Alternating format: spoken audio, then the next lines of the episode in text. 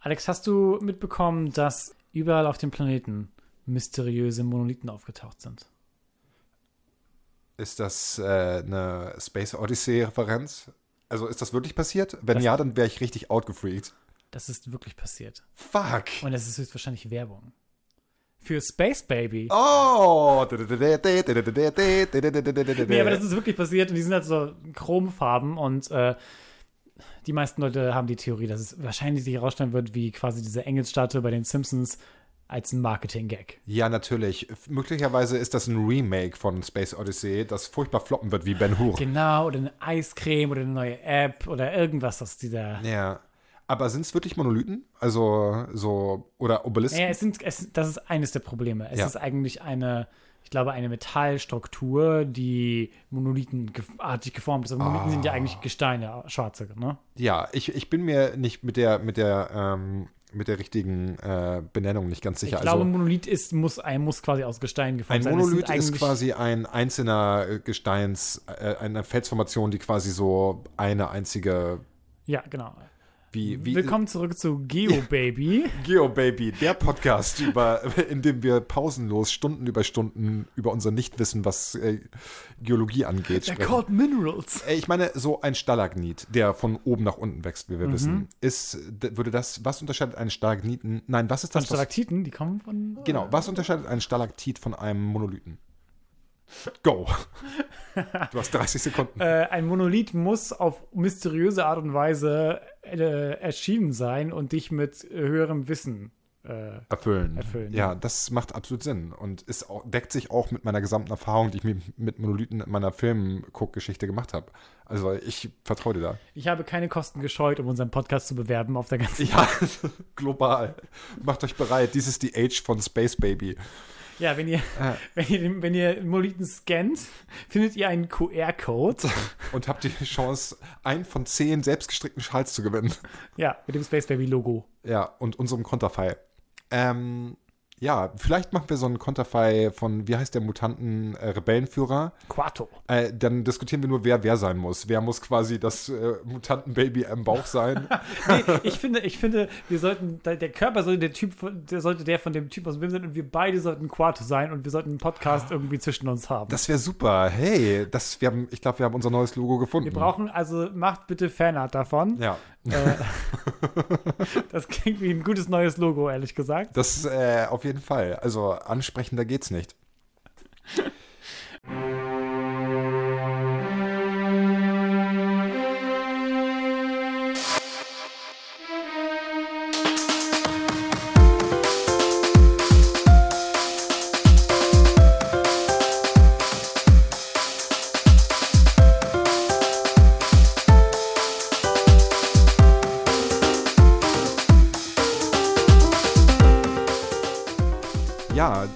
Was ist Gegenstand unserer heutigen Episode, Lauritz? Bevor wir das klären, sollten wir klären, wo und wann wir sind eigentlich. Wann Herzlich sind willkommen zu Space Baby, dem Podcast über Sci-Fi-Filme und die Ideen dahinter. Mein Name ist Lauritz. Und ich bin Alex. Heute sprechen wir über Total Recall und vollenden damit unsere nicht ganz geplante äh, Paul Verhoeven-Trilogie. Ja. Paul Verhoeven-Sci-Fi-Trilogie, in dem wir einfach nach Lust und Laune äh, Paul Verhoevens Action-Sci-Fi-Satiren äh, betrachtet haben. Ja, ich hoffe, irgendjemand hat, äh, einer, äh, eine, ein Mensch aus unserer gewaltigen Hörerschaft hat diese Trilogie gebootleckt, damit die irgendwann zu einfach horrenden Sammlerpreisen in vielen hundert Jahren äh, unter der Ladentheke gehandelt werden kann. Wenn ihr sie aufgenommen habt, dann eine Sache. Ihr solltet sie am besten eingießen in einen Monolithen und vergraben und mhm. ungefähr drei bis vier Jahre warten und dann. Ja, äh, ich würde mich wirklich freuen, wenn mein, Vernech mein Vermächtnis wäre, äh, dass unsere Folgen in einer Zeitkapsel die Menschheitsgeschichte überdauern und irgendwann ausgegraben werden von äh, Xenoarchäologen einer anderen Rasse. Also wenn es eins gibt, das dir nicht eine gute Idee geben wird davon, was es für eine Kultur war, dann ist es, wenn du irgendwelche Podcasts ausgreifst. Ich finde, wir sind schon sehr repräsentativ für die derzeitige Kultur. Aber, für den ja, Niedergang. Für den der Niedergang westlichen der westlichen Abendland, Abendlandes sich. Ja, äh, ja Paul Verhoeven, äh, hoch drei heute. Äh, Total Recall, die totale Erinnerung. Ich frage mich, worum es in diesem Film geht, Lauritz. Würdest du das Hm. einmal ganz kurz umreißen? mit, wie wär's mit einem kurzen Trailer? Ich bin richtig in der Stimmung für einen Trailer. Got him. I lost him.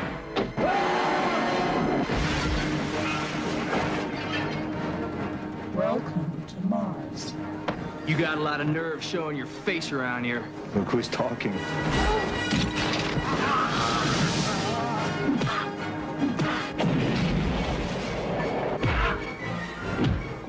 Erased your identity and implanted a new one. If I'm not me, who the hell am I? Total Recall. Ich nehme einfach mal an, ich habe den Trailer schon so wenig gesehen, ich nehme einfach mal an, er äh, präsentiert auf genauso gute Art und Weise diesen nicen, nicen Soundtrack, diese atmosphärische Idee vom Traumziel Mars. Leider sehen die Zuhörer nicht deine epischen, großen Handgesten, die du gerade gemacht hast. Diese, Ja, deswegen sollten wir früher oder später zu, zu Videopodcasten übergehen, damit meine Handgesten wir aufgenommen müssen, Lauritz, können. müssen. Es gibt ein, alles hat darauf hinausgearbeitet, ist darauf hinausgelaufen, dass wir das Damit machen. ihr in Virtual Reality äh, meine ganze Mimik und Gestik äh, wahrnehmen könnt. Außerdem werden wir Smellovision hinzufügen. Smellovision finde ich gut. Vielleicht äh, wirst du Vorbild für diese Cab-Driver-Roboter der Zukunft, Lauritz. Das könnte ich mir eigentlich auch ganz gut vorstellen. So. Johnny Boy Taxi. heißt, heißen die Johnny Boy?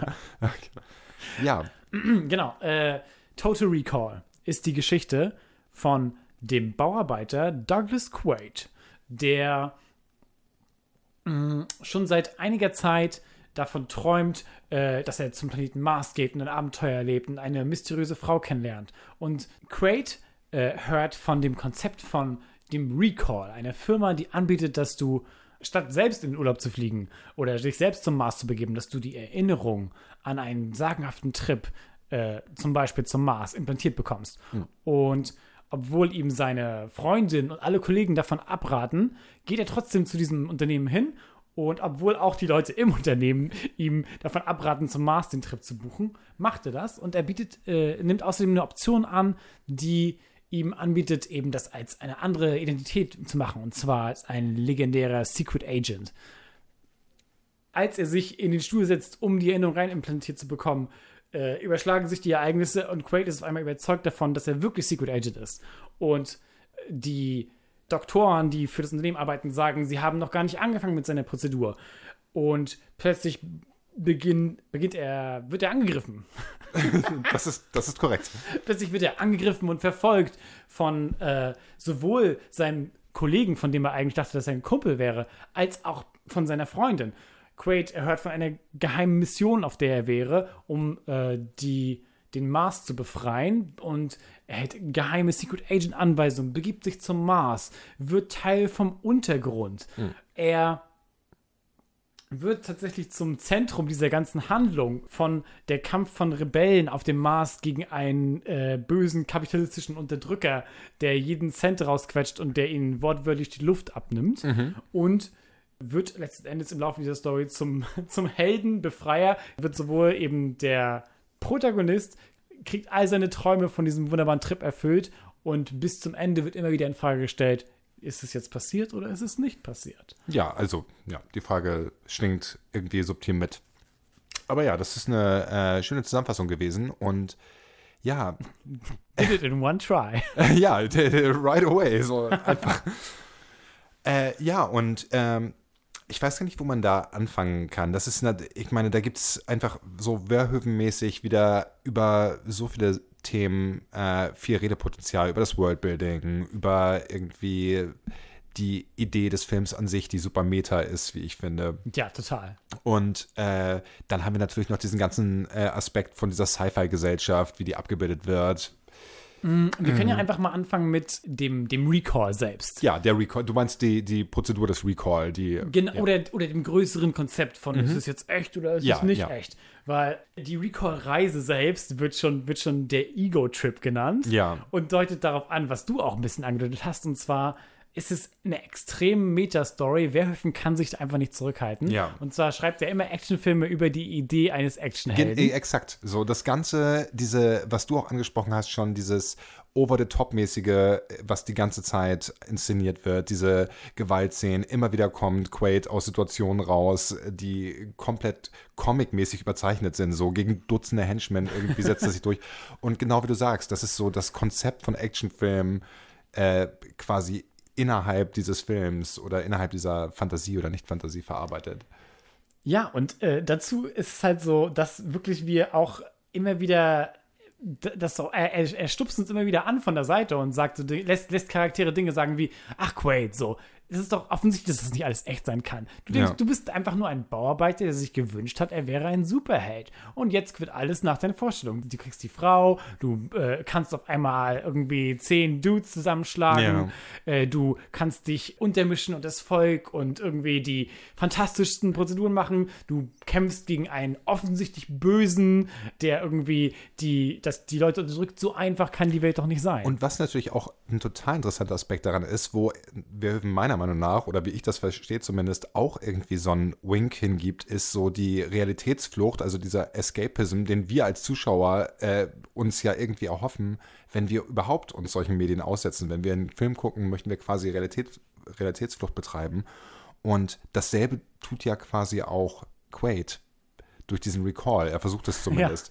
Und äh, das wird, wie du sagst, immer wieder so äh, immer wieder aufgegriffen von den äh, Antagonisten in dem Film und vers damit versuchen sie Quaid quasi auch auf nicht nur einer reinen Gewalt, äh, einer physikalischen Gewaltebene beizukommen, sondern auch mental quasi in. Das ja. finde ich ist eines der spannendsten Art und Weise, wie ein Protagonisten hinterfragt werden kann. Ja. Und zwar Ja. haben wir so, also es gibt viele coole so äh, Szenen, in denen es auf einmal einen, einen monumentalen Betrug gibt, wie zum Beispiel von seinem eben von seinem ehemaligen Mitbauarbeiter, von seinem Kollegen, der auf einmal äh, gesagt wurde, dass er quasi auf ihn angesetzt wurde, um dafür zu sorgen, dass er nicht aus der Reihe tanzt. Jetzt, wo du es sagst, so all, es, das, es gibt eine ganze Reihe von solcher Szenen. Eigentlich reihen die sich komplett, und das ist ja auch so ein Staple von Actionfilmen, dass es so ein, ein Turning Point gibt, so nur, dass wir den immer wiederkehrend haben in dem Film. und seine Freundin, Ja. die äh, sich herausstellt als eine Agentin, die vor sechs Monaten ihn noch gar nicht kannte und auch auf ihn angesetzt wurde, um sich als Frau von ihm zu geben, aber im nächsten Moment ihn umbringen würde, ohne Skrupel.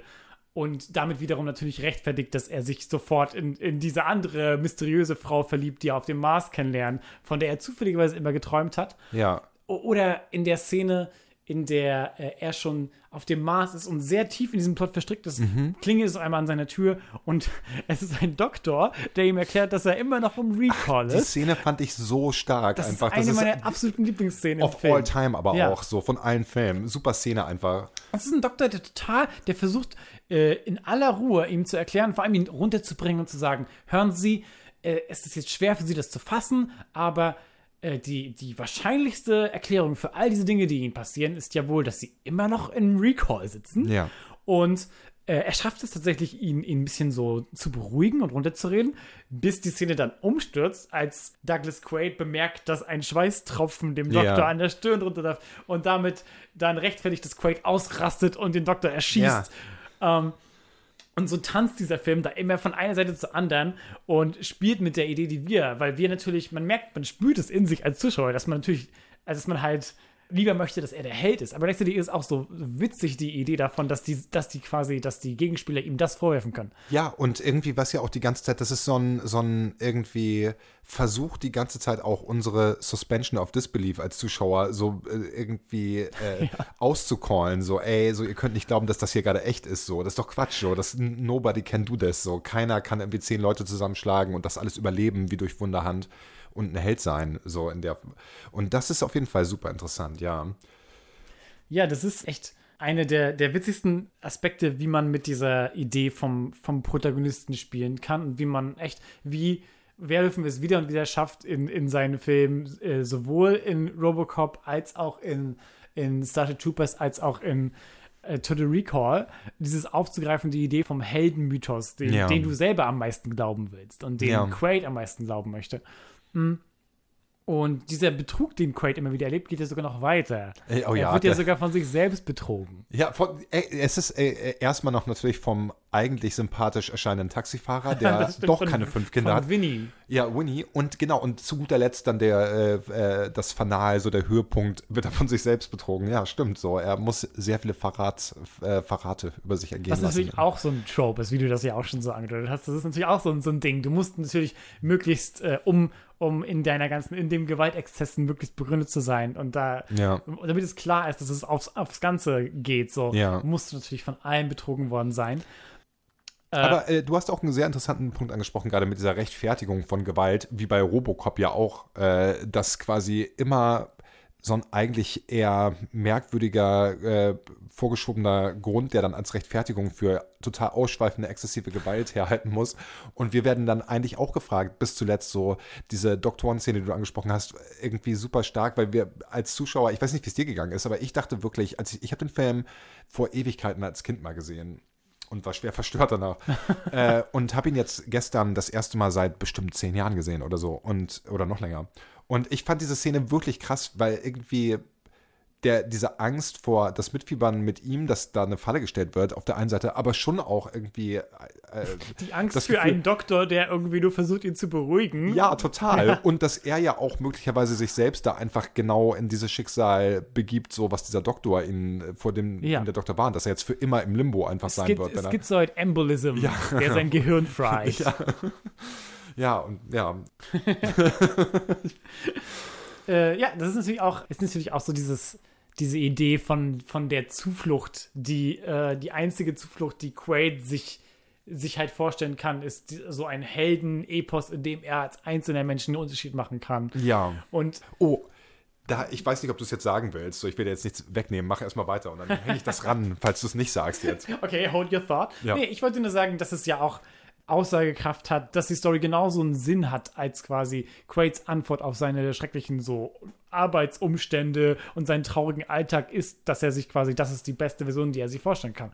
Dass er wirklich eine Rolle spielt in der Welt. Dass er äh, eben, dass er von, sowohl von, von, von fremden Leuten respektiert wird, dass er äh, in der Lage ist, über sich selbst zu springen und sich selbst zu besiegen und am Ende tatsächlich einen Unterschied machen kann für die Welt und die Welt zu einem besseren Ort machen kann. Ja. Mit, der, mit der Macht von einer Person, was ja halt äh, erdrückend ist in der Realität. Ja, und zu auch erreichen. gefährlich vor allem. Ja. So, äh, so Big Man Policy, äh, äh, äh, so dieser ganze Personenkult und so. Und ich finde eigentlich jetzt, wo du es gesagt hast, ist mir das gerade aufgefallen, äh, diese Schlüsselszene am Anfang, wenn Quaid sagt, let's go to Mars äh, zu seiner Frau und er sagt irgendwie beim aus der Tür gehen, ich will, I want to be somebody, I want to make a difference, so.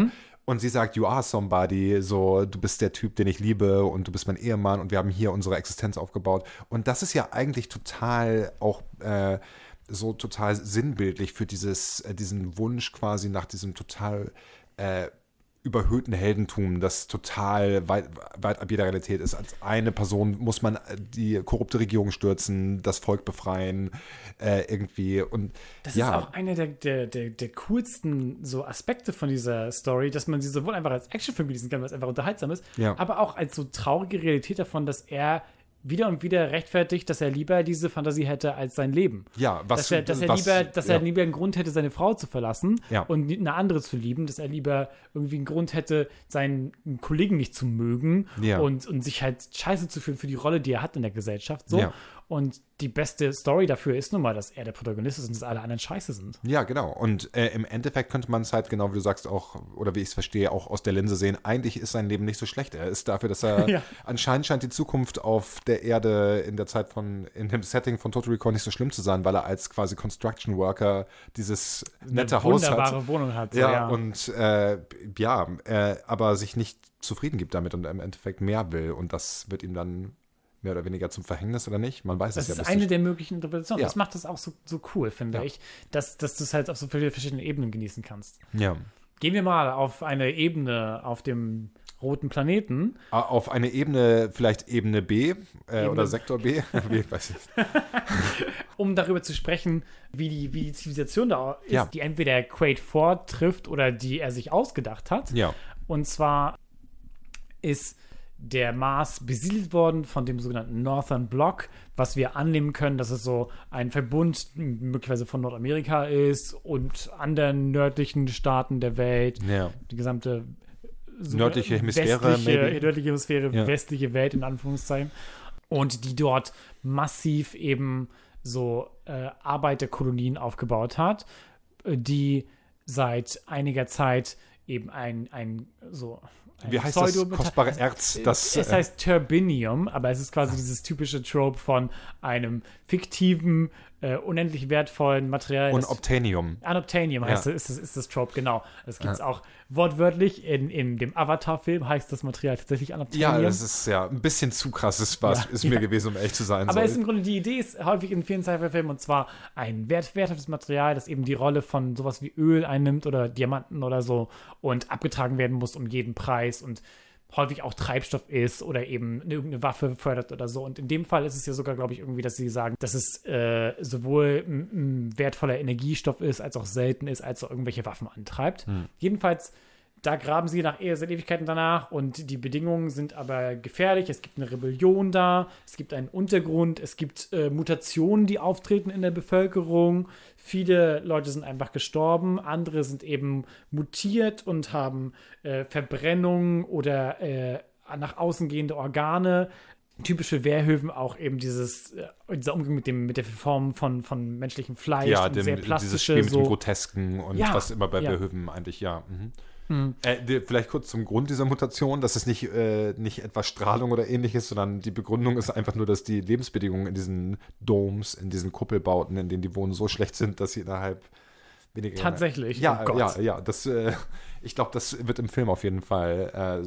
Der Taxifahrer erklärt das. Schlechtes Wasser, schlechte Luft und schwupps, hast du eine Generation von Mutanten. Und ein anderer kleiner spannender Aspekt ist, dass die Mutanten häufig Oh, äh, äh, eine Mutation entwickelt haben, die dafür sorgt, dass sie Gedanken lesen können Mhm.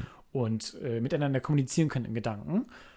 Ähm, das lernt Quaid alles und er findet heraus, dass in seinem Kopf versteckt sein soll irgendein Wissen, das die, der Untergrund dringend braucht auf dem Mars und äh, versucht sich umzuhören, findet Hinweise, die er scheinbar sich bevor sein, mit, seinen Erinnerungen, mit seiner Erinnerung gespielt wurde, die er sich selber hinterlassen haben soll und lernt tatsächlich dann den Untergrund kennen und äh, diese ganze Reise führt ihn letzten Endes dazu, dass er Quato trifft. Quato ist ein legendärer Untergrundführer, der da wohl schon seit Ewigkeiten äh, kämpft gegen, gegen Cohagen, so heißt der quasi, der diese ganze äh, große Arbeiterkolonie anführt. CEO der Marskolonie quasi. Ja, genau. Und Quato ist eben ein Mysterium. Äh, niemand weiß genau, wie Quato aussieht und was sein Hintergrund ist. Und äh, ja, die, die, die Wahrheit, auf die Quaid dann trifft, ist, dass Quato eine Mutant ist, der eben aus dem Körper heraus von einer anderen Person wächst. Ja, quasi so eine Art Symbiont. So, oder? Genau. Und äh, hoch telekinetisch auch fähig ist oder so. Ja. Und eben in der Lage sein soll, das Wissen aus Quaids Kopf zu befreien und seine Erinnerung wiederherzustellen. Äh, aber als sie dabei sind, äh, das zu tun, stellt sich heraus, dass es auch wiederum ein großer Plot war. Und dann Quaid herausfindet, ja, Quaid war früher ein Typ, der für diesen Boss CEO, der von Mars, Cohagen, gearbeitet Ja. hat, namens Hauser. Und Hauser hat eingewilligt, seine Erinnerungen löschen zu lassen, damit er Quaid werden kann, der dann von der Untergrund gesucht wird. Und so können sie endlich Quato kriegen, weil es sonst Ja. immer schwer wurde, an Quato ranzukommen, weil es für die offensichtlich war, dass die Leute geheime Agenten waren im, im Ja. Dienste von dieser Besatzungsregierung. Das nur, um den bisschen Zusammenhang zu erklären. Was ich total spannend dabei fand, ist natürlich diese Grundfrage, die sich dann in, in dieser Auseinandersetzung mit Quato zeigt, weil Quato eben Quaid sagt, dass das alles egal ist. Zu dem Zeitpunkt wissen wir noch nicht mal, dass quasi, dass Quaid nicht Quaid ist, sondern möglicherweise Hauser ist. Aber eine der Hauptsachen, die Quato eben sagt, ist eben, dass ein Mensch definiert ist äh, durch seine Aktion, nicht durch seine Erinnerung. Und zu dem Zeitpunkt denken wir nur, dass es irgendeine Art von motivierender Spruch sein soll. Es ist aber wahrscheinlicher, dass Quato eben das erkennen kann oder dass Quato uns mitgeben soll, den Gedanken, der eben so eine Prämisse sein soll für, Ja. diese, für diese Frage, über die wir die ganze Zeit stolpern. Ist er jetzt Quaid oder ist er jetzt Ja. Hauser? Ist, ne, ist er jetzt ein Betrüger oder nicht? Die Tatsache ist letzten Endes, es ist egal, wenn er sich entscheidet, Quaid zu sein, ist er Quaid. Ja, ja. Und wenn er sich entscheidet, sein, sein Wissen, was er wiederfindet, dafür zu nutzen, um diese Rebellion zu retten, dann ist, dann ist er Quaid. Ja, im Endeffekt eine sehr philosophische Frage nach quasi, was, inwieweit man selbstbestimmt ist und sich quasi vom Moment an, in dem man sich irgendwie entscheidet, was zu tun, ändern kann als gesamter Mensch oder als gesamtes Wesen. Richtig. So, ja, auf jeden Fall. Sehr interessant. Äh, ja, soweit zu diesem ganzen Ding. Äh, was mir auch noch aufgefallen ist, ist einfach diese ganze, weil du gesagt hast, die, dieser Plan der äh, Mars-Regierung oder auch immer man das nennen möchte, warum quasi Hauser zu Quaid wird Ja. und dass sie so den Untergrund infiltrieren und dann ausheben können. Diese ganzen mir ist aufgefallen, und das ist mir wirklich ins Gesicht gesprungen, dass dieser ganze Plot so fantastisch und so weit hergeholt teilweise ist, dass du so, dann hast du noch irgendwie extraterrestrische Xeno-Anlagen, die gleichzeitig so als Terraformer irgendwie funktionieren und dann gibt es irgendwie Mutanten, die Psioniker sind, obwohl sie einfach nur schmutzigem Wasser ausgesetzt waren und so. Und dieses, diese ganze, diese ganze, diese ganze Plotstruktur und diese ganze, dieses ganze Worldbuilding muten im Film, und wir reden immer vom Film, so traumhaft an auch. Also, weißt du, was ich Ja, meine? ja. Das äh, fühlt sich so an wie ein kompletter Quatschtraum, der, wo es so halb Sinn macht, äh, wie, bei, wie das bei Träumen auch ist, dass Ja. du immer so die Grenze surfst zwischen, macht irgendwie Sinn, aber irgendwie merkt man auch, das ist hier alles gerade Quatsch Jetzt eigentlich. passieren zu schnell die andere Dinge, um dass du dir jetzt genau, Gedanken darüber so, die machen Ereignisse kannst. überschlagen sich fortlaufend so. Ja. Und, und das finde ich ist auch irgendwie super. Der ganze Film fühlt sich auch so sehr traumhaft an einfach. Das hat Und du kannst es genauso gut geschafft. von Anfang bis zum Ende verstehen als Quaid, der dessen Gehirn alles gibt, um das Sinn machen zu lassen. Ja, es, ich finde genau das, das ist der Punkt. Wir äh, hatten, äh, wie wir das zu tun pflegen, vor dem Podcast schon uns unterhalten kurz. Und die große Frage, die im Raum steht und aber auch nur dahin gehört, und ich finde beides, der Film hat Charme, weil beides geht, ist nicht, ist Quaid jetzt Quaid und ist das alles ein Traum und eine Wahnvorstellung und eigentlich ist er auf der Erde lobotomisiert und wenn quasi die Endcredits äh, rollen, dann wird gerade ihm das Gehirn rausgeschnitten auf der Erde, während er immer noch in diesem Ding liegt. Oder war das quasi alles Realität? Beides geht halt. Der Film funktioniert einfach auf beide Weisen. Man kann quasi beides Und die reininterpretieren. Frage ist sehr viel langweiliger, also die Antwort darauf Ja. ist sehr viel langweiliger als die Frage selbst. Äh, Klar, das ist genau wie die Frage, äh, ob irgendwie Decker ein ähm, äh, Skinjob ist oder nicht. Also die Frage soll einfach nicht beantwortet werden. Die ist einfach da und der Film ist deshalb charmant. Das, diese Aufgabe überlassen wir einfach den Clickbait-Artikel Ja, und bitte. wir kümmern uns lieber darum, wie spannend das ist, dass beides möglich ist. Ja, ja, ja. Und also, und das irgendwie, also äh, keine Ahnung, das ist wirklich was, was Verhoeven einfach super hinbekommt. Immer so Ambiguity, irgendwie Ambivalenz, so, das ist einfach eine große Stärke.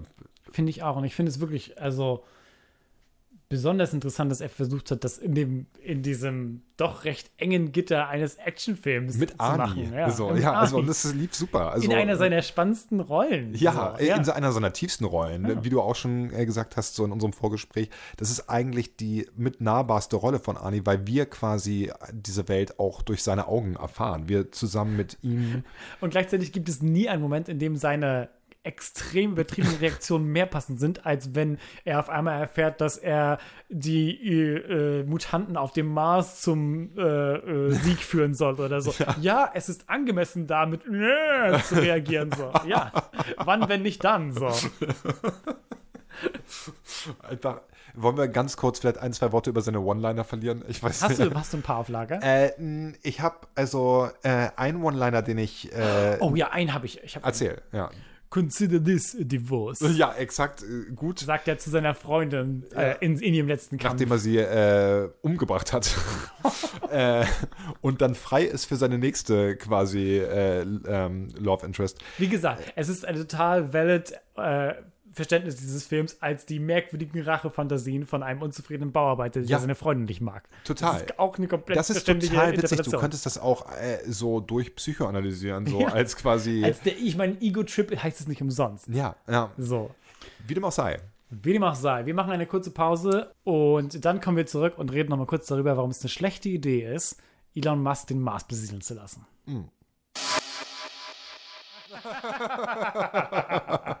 Ganz genau, Ja. Alex. Ja, das habe ich dann gesagt. Hier sind wir wieder bei Space Baby. Willkommen zurück.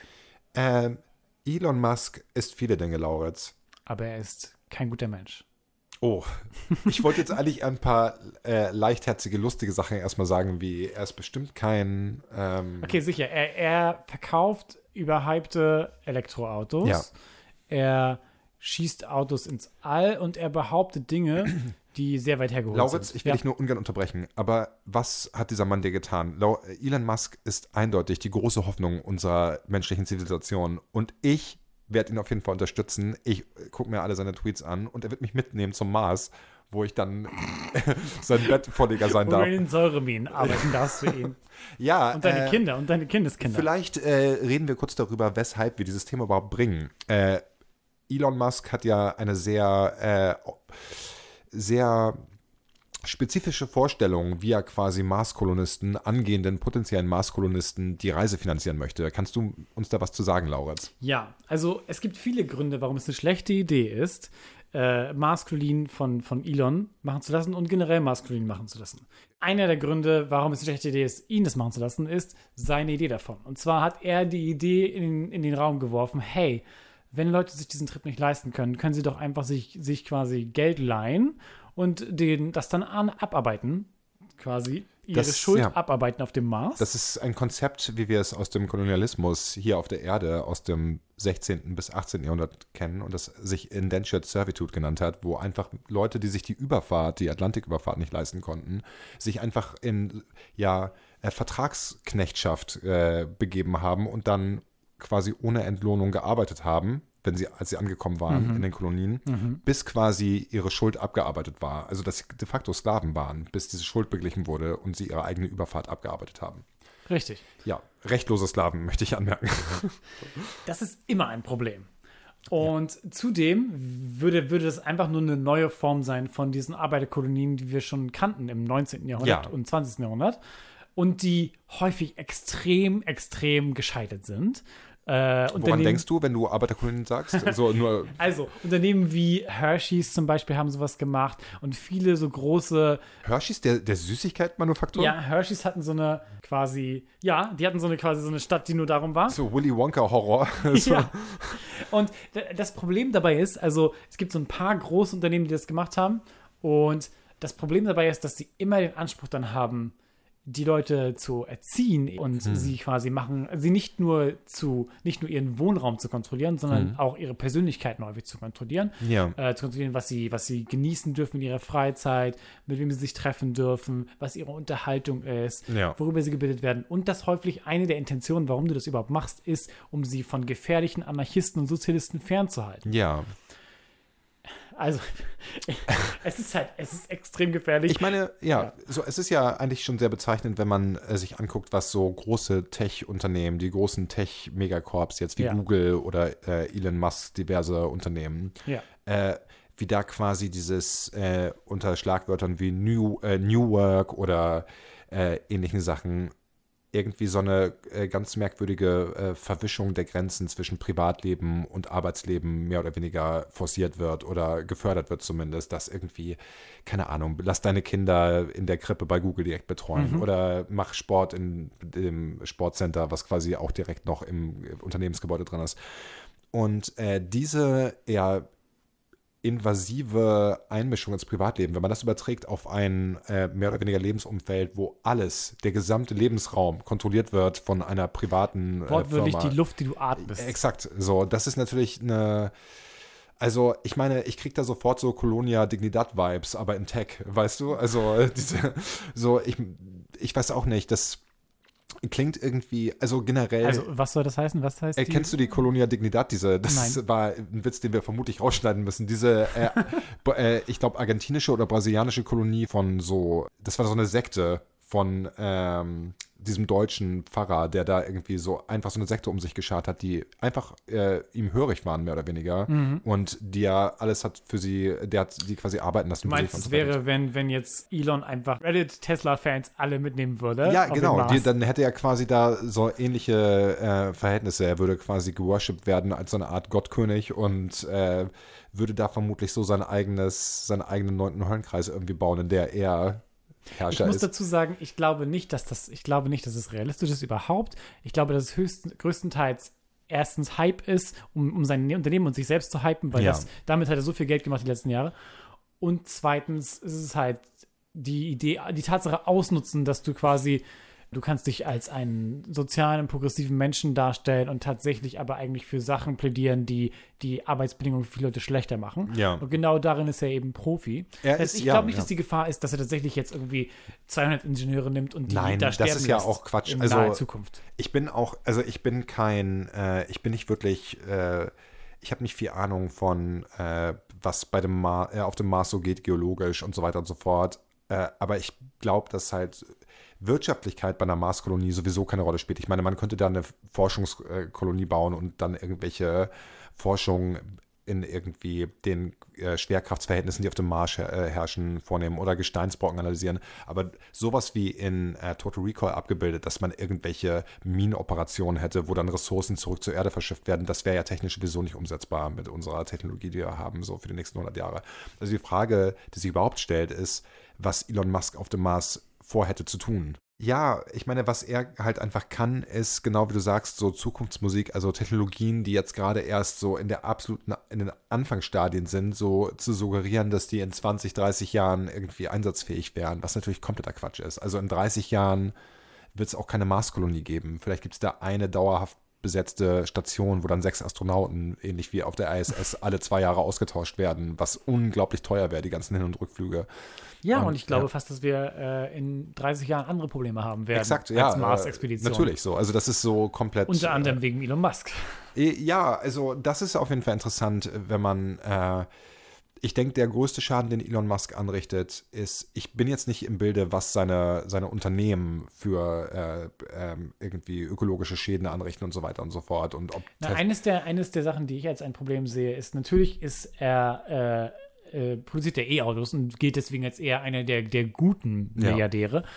Ich würde aber argumentieren, dass es komplett dran vorbeigeht an tatsächlichen Lösungen, weil er ja eben dafür plädiert, dass es alles dein persönlicher Nahverkehr bleiben sollte. Ja. Und das führt vorbei an, an Lösungen, die erstmal zugänglich sind für viele Leute, weil Ja. es eben Luxusautos sind größtenteils. Ja. Und zweitens ähm, äh, wird es nicht reichen, wenn wir alle Autos benutzen, die äh, anderes, anders sich äh, antreiben lassen und Ja. nicht quasi es schaffen, mehr auf äh, öffentlichen Nahverkehr und sowas zu setzen Ja. und das mehr auszubauen. Ja, das zum einen auf jeden Fall. Und ich äh, glaube halt, dass einfach äh, ein großer Schaden, den er anrichtet, einfach im öffentlichen Diskurs ist, dass er suggeriert, diese auch sehr amerikanische, dieses sehr amerikanische Narrativ, so Human Ingenuity will save us, so und Human Ingenuity will Mhm. save the day. Und wir müssen uns alle gar nicht so wirklich große Sorgen machen, weil der Mensch hat es immer geschafft, sich irgendwie aus. Das ist und eine gute Art und Weise, um die Stimmen zu unterdrücken, die für sagen, wir müssen es anders Exakt, machen. das ja. ist so und ich meine diesen ganzen äh, so Libertären in den Amerik äh, so diese äh, extrem marktliberalen Libertären, die in den USA sagen, äh, Innovation äh, wird irgendwie uns aus dieser Klimakrise rausholen. Einfach äh, die Notwendigkeit von Innovation wird äh, notwendigerweise dazu führen, dass Menschen auch mit irgendeiner Lösung äh, kommen werden. Das ist ja das Narrativ, was Elon Musk mit seiner Rhetorik absolut befeuert, dass er sagt, so, wir werden in 30 Jahren auf dem Mars sein, wir werden jetzt hier schon bald komplette E-Mobilität erreicht haben. Und das sind natürlich alles Sachen, die überhaupt nicht in greifbarer Reichweite sind. So. Also selbst so komplette E-Mobilität ist ja absolut nicht zu erreichen, so, was du sagst. So, dass, selbst wenn das irgendwie ein Ziel wäre, was erreichbar wäre, würde es nicht reichen und es wäre immer noch besser, wenn wir, wie du sagst, so viel mehr auf öffentlichen Nahverkehr um. Aber selbst das, was er suggeriert, ist nicht erreichbar. Und er gibt aber quasi den Eindruck, dass das okay sei alles schon und man sich deswegen auch zurücklehnen und entspannen könnte. Ich glaube, das ist ein großes Problem, was ich mit ihm habe. Ich habe noch einige andere Probleme, aber dafür haben wir gar, leider heute nicht Zeit. Ich bin sicher, aber dass wir äh, zurückkommen können. noch Lauritz, wir werden Male. andere Gelegenheiten zum Ja. Musk-Bashing bekommen.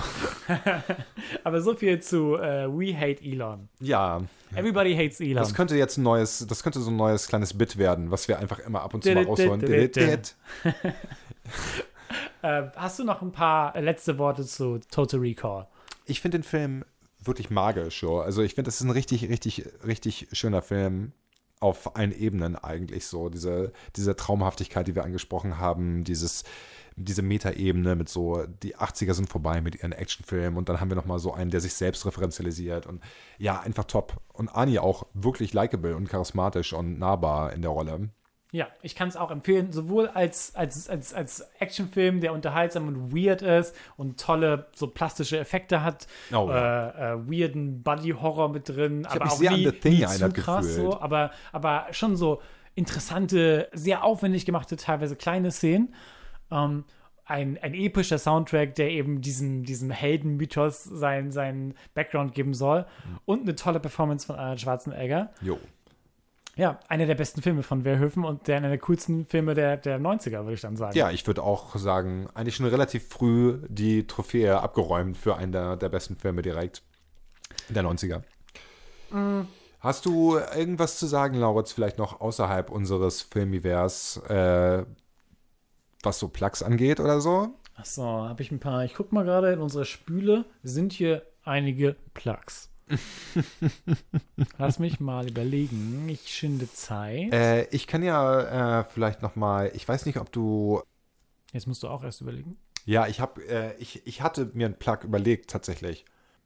Es ist, Nichts? äh, es ist mir entfleucht. Äh, Ich habe, Also ich habe noch eine Sache, die nicht so ganz Sci-Fi-mäßig ist. Wahrscheinlich teilweise von den Konzepten her. Ich bin Fan von einer äh, australischen Absurdist, so, äh, so super übertriebenen Comedy-Truppe, die heißt Auntie Donna. Okay. So wie Tante Donna. Oh. Die sind jetzt auf Netflix, die haben Netflix äh, quasi Sendung bekommen, die nur so Sketch-Sachen sind, die immer unterschiedliches, quasi ein großes Thema haben, wie äh, Housemates oder, äh, keine Ahnung, Job oder irgendwas und dann immer mit der Sache was machen können und weirde, coole Ideen gemacht haben, auch häufig extrem over the top sind, aber wenn man wenn man das mag, dieses quasi Humor an die Grenze treiben und total schrill übertreiben, dann sind da richtig, richtig gute Sketche dabei. Äh, kann ich nur empfehlen. Auntie Donna's Big Ol' House of Fun ist auf Netflix jetzt. Auntie Donners. Auntie Big Donna. Old House. Big Ol' House of Fun. Ja, das klingt eigentlich, das verspricht maximalen Spaß. Ich Ja. kann mir nicht vorstellen, wie das nicht Spaß machen soll. Äh, ja, dann wären wir auch schon wieder am Ende der ähm, Episode angekommen, Lauritz. Ja, wenn euch diese Episode gefallen hat, dann unterstützt uns doch, indem ihr einer Person, die rechts von euch sitzt, tief in die Augen guckt jetzt. Und sagt, ich liebe Space Baby, Du sollst Space Baby auch lieben. wie ich es liebe. Wa- Warum haben wir so Warum sind wir Russen jetzt auf einmal? Warum sind wir so, so Zaren? Du sagst, äh? Quato sagt, ein Mensch ist durch seine Handlung definiert. Darum handel jetzt und lad dir diesen Podcast runter. Ja, bitte genau das tun. Folgt uns auf Twitter, Und Instagram SpaceBabyPod an beiden Adressen. in beiden. Äh, schreibt uns gerne eure coolen Ideen. Welche Sci-Fi-Filme habt ihr Lust, dass wir sie besprechen? Ob es jetzt Young Adult-Sachen sind oder extrem übertriebene Dystopien oder ob es Power Rangers ist. Egal, was es ist. Alles, was ihr vorschlagt, müssen wir machen. So lautet die Regel, so, steht es geschrieben. das Gesetz. äh, so ist es geschrieben. Ja. So hat Quato es vorher gesehen. Quato knows. Äh, schreibt uns an spacebabypod.gmail.com eure Ideen. Und ansonsten äh, haben wir nur noch eine Sache zu sagen. See you Space Baby.